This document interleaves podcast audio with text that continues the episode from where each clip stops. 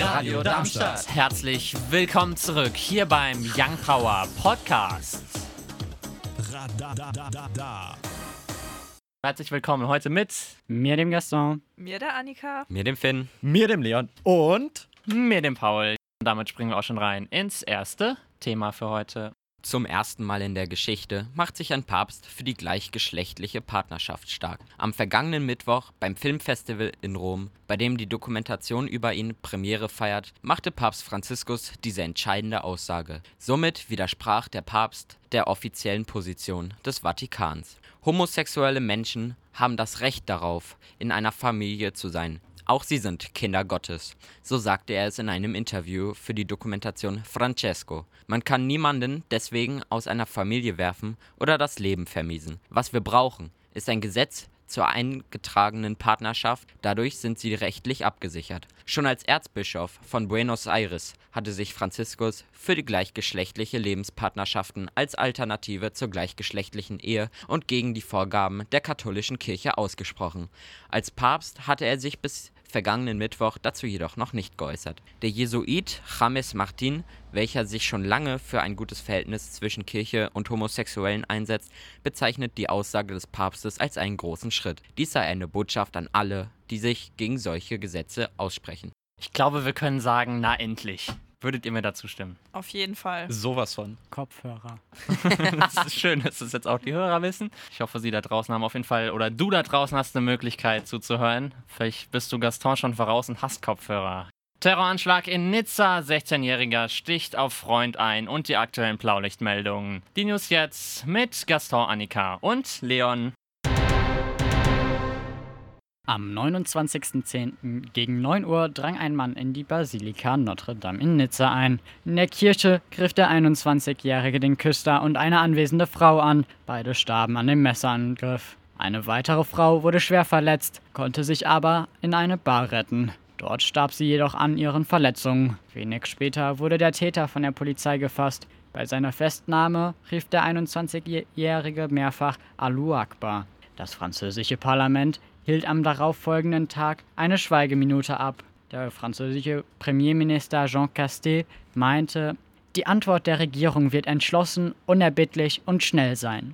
Der Premier verhängte ebenfalls die höchste Terrorwarnstufe im gesamten Land. Die Sicherheitskräfte werden mit doppelter Anzahl überall im Land bewachen. Alle Friedhöfe, Schulen und Kirchen sollen mit den Sicherheitskräften bewacht werden. In der Zwischenzeit ist ein angebliches tunesisches Bekennervideo aufgetaucht. Es stammt von einer tunesisch-islamistischen Gruppe, deren tatsächlichen Existenz noch angezweifelt wird.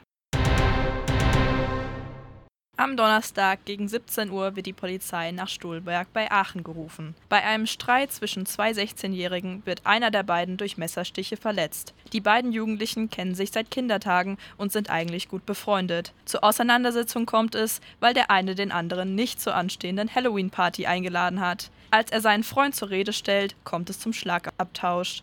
Kurz darauf zieht der Gekränkte ein Messer, sticht zu und verletzt seinen Freund schwer. Dieser muss in ein Krankenhaus gebracht werden. Über den Gesundheitsstand des jungen Mannes können bislang keine Angaben gemacht werden. Der Täter stellte sich der eintreffenden Polizei. Ob er das Messer schon in der Absicht, auf seinen Freund einzustechen, mit sich führte, ist derzeit noch unklar. Fakt ist aber, dass er das Messer schon vor dem Streit bei sich trug. Die Staatsanwaltschaft Aachen wurde in die Ermittlungen eingeschaltet. Am Freitag, den 30. Oktober, kurz vor 13 Uhr mitteleuropäischer Zeit, bebte die Erde in Teilen der Türkei und Griechenlands. Laut den türkischen Behörden sind durch den Vorfall nach jetzigem Stand mindestens 27 Menschen umgekommen und über 800 Personen verletzt. Das Auswärtige Amt wisse derzeit nichts von deutschen Staatsbürger und Staatsbürgerinnen unter den Betroffenen. Das Europäisch-Mediterrane Seismologische Zentrum verzeichnete eine Stärke von 6,9. Das Epizentrum soll sich 13 Kilometer nordöstlich der griechischen Insel Samos befunden haben. Laut dem Bürgermeister der türkischen Küstenmetropole Izmir seien vier Häuser vollständig zerstört worden, während zehn weitere eingestürzt sind. Die Erschütterung soll noch bis nach Istanbul, Athen sowie Bulgarien spürbar gewesen sein. Aufgrund von sowohl Nachbeben als auch einer Tsunami-Warnung wurde den Bewohner Bewohnerinnen der griechischen Inseln nahegelegt, dass sie sich von Häusern oder der Küste fernhalten. In Vati, einer Stadt Samos, kam es tatsächlich zu einem Tsunami. EU-Ratspräsident Michel bietet den betroffenen Ländern die Hilfe der EU an. Auf Twitter schrieb er sinngemäß, die EU hält sich bereit, Unterstützung zu leisten. Darmstadt. Dort mischte sich am Dienstag, den 27. Oktober, ein Taschendieb unter die Fahrgäste in der Straßenbahn der Linie 7 in Richtung Erheilden. Gegen 18 Uhr setzte er sich neben einen 23-Jährigen, dem er wenig später sein Mobiltelefon klaute. An der Haltestelle Maulbeerallee stieg der auf 35 Jahre und 1,70 Meter geschätzte Mann mit schwarzen, ungepflegten Haaren, einer dunklen Jogginghose sowie einem grün karierten Hemd aus. Die Polizei freut sich über Hinweise. 06151 96 90. Ich wiederhole 06151 96 90. Schwetzingen. Bei einem Verkehrsunfall auf der A6 zwischen dem Autobahnkreuz Mannheim und Anschlussstelle Schwetzingen kam es am Mittwochabend, den 28. Oktober um 19.20 Uhr zu einem Sachschaden von 25.000 Euro. Alle beteiligten Personen seien unverletzt davongekommen.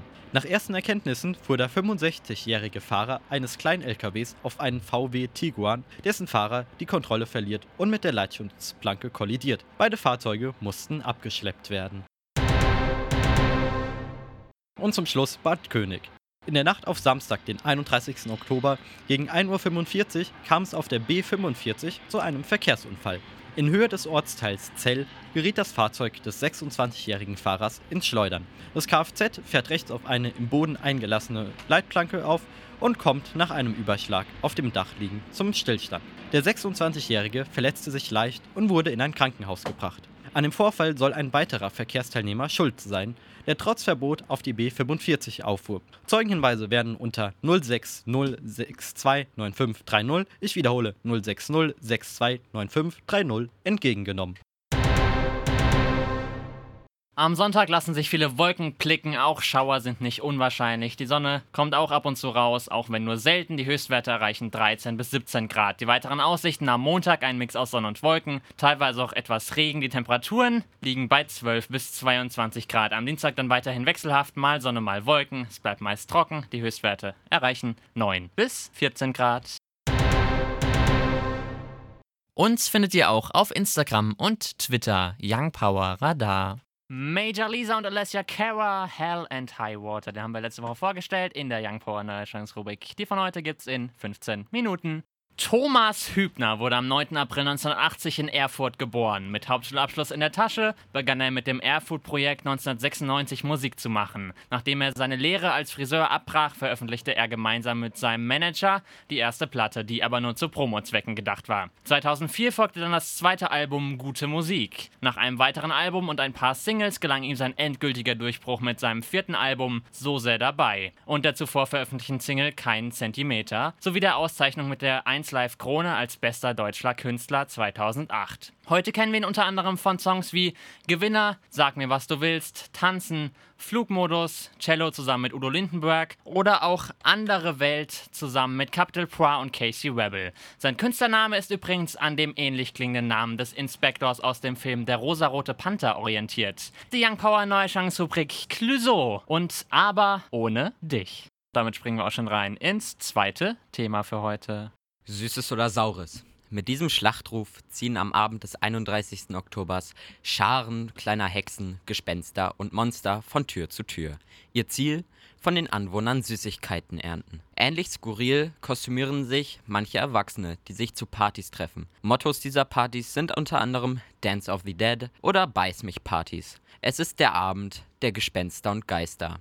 Halloween. Das Fest des Grauens hat seinen Ursprung in Irland, wo in vorchristlichen Zeiten die Kelten damit begonnen haben, am 31. Oktober Samhain, eines ihrer wichtigsten Feste, zu feiern. Sie feierten damit ihre Ernte, den Beginn der kalten Jahreszeit und den Start in ein neues Kalenderjahr. Die Kelten glaubten außerdem, dass es an diesem Tag Kontakte in das Reich der Toten geben kann. Der Mythologie zufolge machten sich an Sanheim die Toten auf die Suche nach den Lebenden, die im nächsten Jahr sterben sollten. Zur Abschreckung der bösen Geister verkleideten sich die Menschen mit furchterregenden Kostümen und streiften selbst bei Nacht durch die Straßen. Große Feuer sollten die bösen Geister fernhalten, vor den Häusern standen kleine Gaben, die die Geister besänftigen und von Untaten abhalten sollen. Das Wort Halloween entstand mit der Christianisierung. Die Kirche bezeichnete das heidnische Fest im 9. Jahrhundert als All Hallows Eve, als den Abend vor Allerheiligen am 1. November. Evangelische Christen erinnern am 31. Oktober mit dem Reformationstag daran, dass der Mönch und Theologe Martin Luther 1517 seine 95 Thesen zur Reform der Kirche in Wittenberg veröffentlicht hat. Seit 2018 gilt der Reformationstag in allen fünf norddeutschen Bundesländern als arbeitsfreier gesetzlicher Feiertag. Der Brauch, Laternen aus Kürbissen zu schnitzen, geht ebenfalls auf eine Legende aus Irland zurück. Als ein Bösewicht namens Jack gestorben war, verwehrte ihm Gott den Zugang zum Himmel. Doch auch in der Hölle war Jack nicht willkommen, denn er hatte den Teufel zu Lebzeiten übers Ohr gehauen. Mit einem Stück Kohle, das er in eine ausgehöhlte Rübe legte, machte sich Jack auf die Suche nach einem Ort, an dem er bleiben konnte. Aus dieser Legende leiteten die Menschen den Glauben ab, dass ein brennendes Stück Kohle in einer Rübe die Macht habe, den Teufel und böse Geister fernzuhalten. Als viele Iren nach Amerika auswanderten, nahmen sie diesen Brauch mit. In den USA war der heimische Kürbis größer und leichter zu bearbeiten als Rüben. So löste er die Rübe als Jack-o'-lantern ab wie die geschnitzte Laterne im Englischen genannt wird. Auch in Mexiko ist Halloween ein wichtiger Feiertag. Dort wird es als Dia de los Muertos, den Tag der Toten, gefeiert. Es gibt jede Menge Pulk, das alkoholische Nationalgetränk der Mexikaner, gebrannt. Bäcker zaubern bunte Totenschergel aus Zucker. Überall in den Städten werden Skelette aus Pappmaché aufgehangen und Totenschreine, sogenannte Ofrenda, werden aufgestellt. Daran wird deutlich, dass die Mexikaner ein komplett anderes Verhältnis zum Tod haben als wir hier in Deutschland. Dieser wird im mexikanischen Kulturkreis schon seit der Zeit der Azteken als das verlängerte Leben angesehen. Die Seele beginnt einen neuen Lebensabschnitt, wenn der Körper stirbt. Bis heute wird das Bild des Todes von dieser Vorstellung geprägt. Doch auch christliche Einflüsse, die die spanischen Eroberer im 15. Jahrhundert auf den neuen Kontinent brachten, prägen bis heute den Tag der Toten. Im Vordergrund der Feierlichkeiten des Dia de los Muertos stehen die Totenschreine, auf denen sollen die toten Gäste alles finden, was sie brauchen. Totenbrot, Alkohol und ein Bett zum Rasten. Begrüßt wird der Gast außerdem mit gelben und orangenen Blumen der Toten, den sogenannten Flor de Muertos. Somit wird der Tag der Toten sehr farbenfroh gestaltet und wird an dem Beispiel der bunten Zuckertotenköpfe erneut deutlich. Diese dienen zur freundlichen Begrüßung der Seele der Toten. Bunte Skelette, die in allen möglichen Lebenssituationen dargestellt werden, säumen die Straßen und La Catrina, das bekannteste aller Skelette, ist an jeder Straßenecke zu sehen. Es wird viel auf den Straßen getanzt und gesungen und es wird bis zum Abend des 2. November um 0 Uhr gefeiert, bis die Seele des geliebten Verstorbenen wieder ins Jenseits geleitet wird. Symbolisch gehen die Mexikaner dafür auf den Friedhof, setzen dort das Fest fort und verabschieden sich von den Toten. Bis zum nächsten Jahr. Und damit springen wir auch schon rein ins dritte Thema für heute. Flughafen Berlin-Brandenburg Willy Brandt. So lautet der offizielle Name des neuen Hauptstadtflughafens. Öffentlich genannt wird er so kaum, da ist der IATA-Code BER gängiger. IATA ist die Kurzform von International Air Transport Association und bezieht sich auf die internationalen Bezeichnungen von Flughäfen. Wie man hier sieht, äußerst praktisch. Doch der lange Name erweist der unendlichen Baugeschichte des BER alle Ehre. Rund 14 Jahre nach dem Spatenstich und 24 Jahre nach Beginn der Planungen wird Terminal 1 heute endlich eröffnet. Nachdem die dritte geplante Eröffnung im Juni 2012 mit bereits verschickten Einladungskarten einen Monat vorher abgesagt wurde, bastelte man das Konzept von Brandschutz und tausenden Mängeln erneut um. Seit jeher geisterte zum Beispiel regelmäßig eine S-Bahn durch den längst fertigen unterirdischen Bahnhof, um diesen zu belüften, damit sich kein Schimmel bildete. Seit Sonntag heißt der ehemalige DDR-Flughafen Schönefeld offiziell BER T5. Er wurde also zu Terminal 5 des BER, der südlich von ihm liegt, Busse und die S-Bahn übernehmen die Verbindung zwischen den beiden Gebäuden. Terminal 2 des BER ist seit Ende September ebenfalls fertiggestellt, im Gegensatz zu Terminal 1 innerhalb des Kosten- und Zeitrahmens. Mit einer Kapazität von 6 Millionen Passagieren pro Jahr wird er wegen der eingebrochenen Passagierzahlen wiederum voraussichtlich 2021 in Betrieb genommen. T1 und T5 reichen mit einer Gesamtkapazität von bis zu 35 Millionen Passagieren pro Jahr zurzeit jedoch bei weitem aus. 7,3 Milliarden Euro kostete der BER schlussendlich. Zum Vergleich, in den Bau- und Planungskosten von 2004 war von knappen 2 Milliarden die Rede. Der Landung zweier Sonderflüge von EasyJet und Lufthansa folgen am Abend erste flugplanmäßige Ankünfte. Wer sich trotz der wegen Corona abgesagten Feierlichkeiten einen ersten Blick auf den Flughafen nicht entgehen lassen will, kann den Livestream der offiziellen Website besuchen. Also ist eine leichte Differenz ne, vom geplanten Preis und dem, was das gekostet hat. Coole Sache. Immerhin ist es jetzt fertig. Irgendwie auch schon, passt schon zur Geschichte des Flughafens, dass jetzt, wo er denn fertig ist, kann er doch nicht so benutzt werden, wie er hätte benutzt werden können. Und eine Schweigeminute für alle BER-Witze. Oh, nicht die BER-Witze. Ich glaube, es gibt noch genug Bauprojekte, wo man sich auch drüber lustig machen kann. Das sogenannte Schwarzbuch des Bundes der Steuerzahler prangert Jahr für Jahr die Verschwendung öffentlicher Mittel an. Der Verein wurde schon 1949 von einem Finanzwissenschaftler, einem Steuerberater sowie einem Wirtschaftsjournalisten gegründet. Laut eigenen Angaben zählte die Vereinigung 2018 230.000 Mitglieder und ist somit die größte Steuerzahlerorganisation der Welt. Man finanziere sich durch Mitgliedsbeiträge oder Spenden. In dem kostenfreien Buch sind 100 Beispiele gelistet. Wir stellen zwei von ihnen vor. Eine Sitzbank im Hanauer Stadtteil Steinheim erleichterte das öffentliche Portemonnaie um 80.650 Euro. Die Stadt bezeichnet ihren Hafenbalkon mit den Maßen 4,80 Meter x 5,50 Meter als Gestaltungsobjekt oder Kunstwerk. Doch jede Daseinsberechtigung entfällt, wenn man weiß, dass die Bank auf dem Boden installiert wurde, wodurch sie keine bessere Aussicht als handelsübliche Holzbänke ermöglicht. Oder zum Beispiel im Jahre 2016 kaufte die Stadt Eschborn der Freiwilligen Feuerwehr ein Teleskop-Hubrettungsfahrzeug für 680.000 Euro. Doch durch das Gewicht von 17 statt 16 Tonnen durfte das Einsatzfahrzeug nicht genutzt werden. Jahre später wurde es für nur 440.000 Euro zurückgegeben. Auf jeden Fall ein gutes Geschäft gewesen. Auf jeden Fall fragt sich bloß für wen. Ja, wahrscheinlich für das Unternehmen. Ja.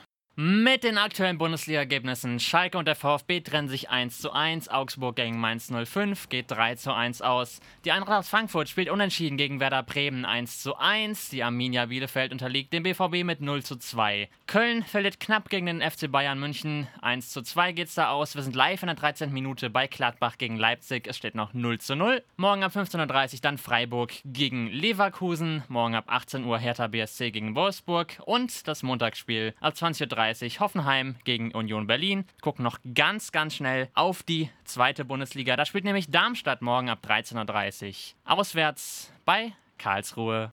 Mit dem Blick auf die aktuellen Radiocharts. Auf Platz 10 vorzufinden Ray Garvey, Talk to Your Body. Auf der 9 dann Clean Bandit mit Mabel und 24K Golden, TikTok. Die 8 belegt BTS mit Dynamite. Auf der 7 vorzufinden Ava Max mit Kings and Queens. Auf der 6 dann Kaigo und Tina Turner, What's Love Got to Do With It? Die 5 belegt Michael Schulte, For a Second. Auf der 4 dann vorzufinden Take You Dancing von Jason Derulo. Damit kommen wir auch schon zur Top 3. Platz 3. Belegt David Guetta und Sia mit Let's Love. Platz 2. Ava Max, Who's Laughing Now? Und Platz 1. ist dann Miley Cyrus mit Midnight Sky. Das waren sie auch schon, die 2 Stunden Young Power hier auf der 103,4 MHz per DB Plus oder im Livestream live.radiodarmstadt.de hier heute zu dieser Halloween-Ausgabe. Heute mit im Studio Gaston, Annika, Finn, Leon und Paul. Radio Darmstadt. Das war der Young Power Podcast. Radadadada. Wenn ihr mehr von Young Power hören wollt, dann könnt ihr gerne unsere Sendung immer samstags von 17 bis 19 Uhr auf der 103,4 MHz oder im Web www.radiodarmstadt.de auschecken.